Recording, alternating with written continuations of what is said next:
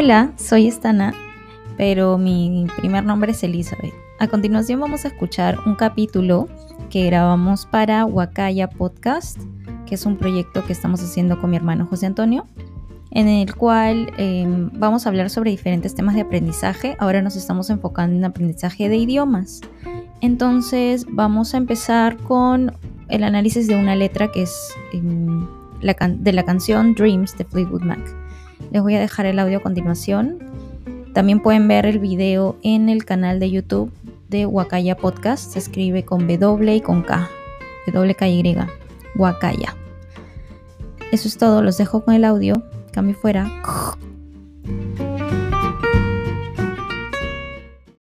Buenas, joven.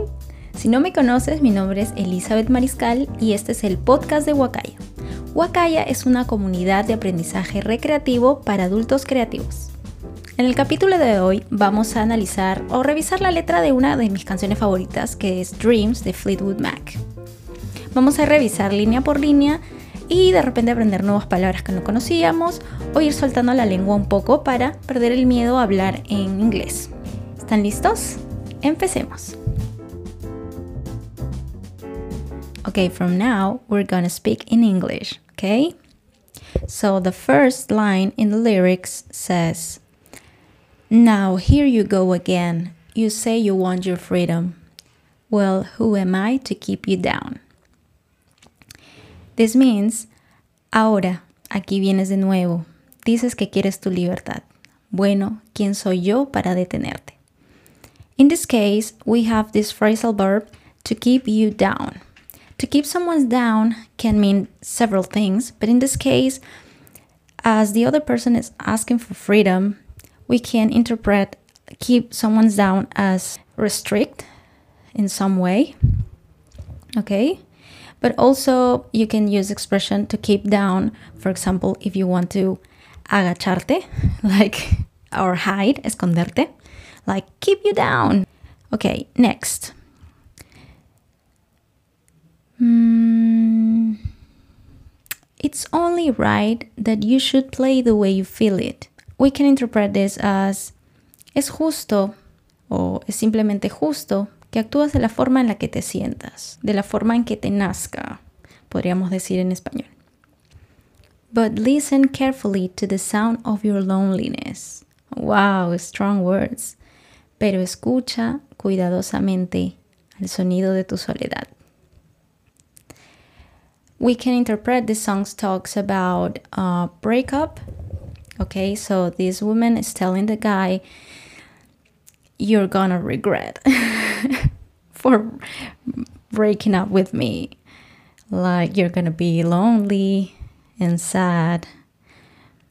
It says, "Be careful." Be, but listen carefully to the sound of your loneliness, like a heartbeat drives you mad como el latido de un corazón te vuelve loco, ese sonido de la soledad. In the stillness of remembering of what you had and what you lost, what you had and what you lost. She's really upset. en la quietud de recordar lo que tuviste y lo que perdiste, lo que tuviste y lo que perdiste. Yeah, she sounds very jilted. Like she's really upset and telling him how his life is gonna be from now because they're not together anymore. Then it comes the chorus and it says, Ah, this chorus is full of metaphors, so it's open to interpretation. Actually, there are a lot of debate about what's the meaning of this phrase that I'm gonna say, and I'm gonna tell you my guess later. Oh, thunder only happens when it's raining. Players only love you when they're playing. Literally, this means los truenos solo suceden o suenan cuando está lloviendo. Or solo hay truenos cuando llueve. Players only love you when they're playing means los jugadores solo te aman cuando están jugando.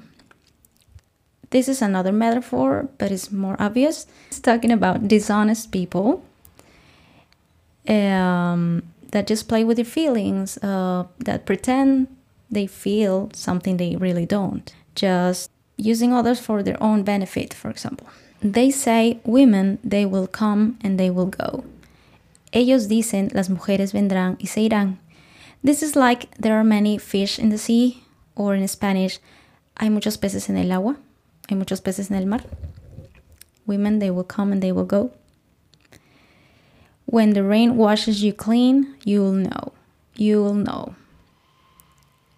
Uh, this is related to the first line of the chorus. Thunder only happens when it's raining. When the rain washes you clean, you'll know. To me, um, thunder only happens when it's raining.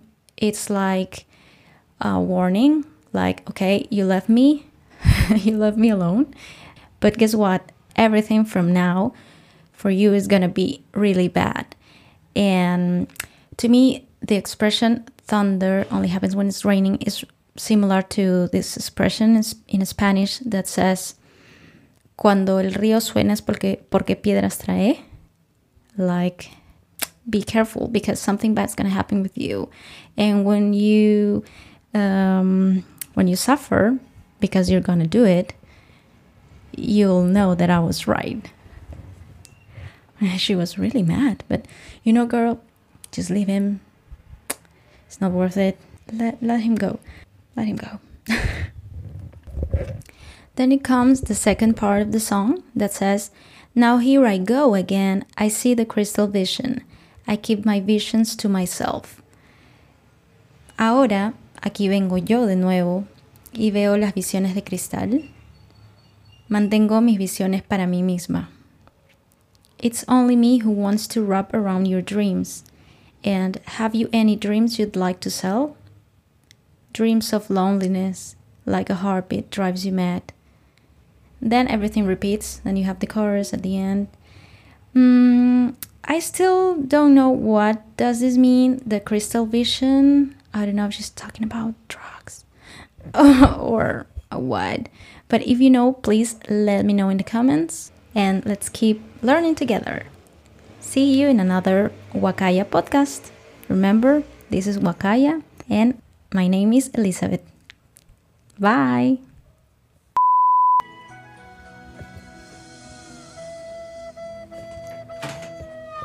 It's talking about um, an honest in how do you say an honest people? Dishonest people. Buenas, joven. but listen carefully to the sound.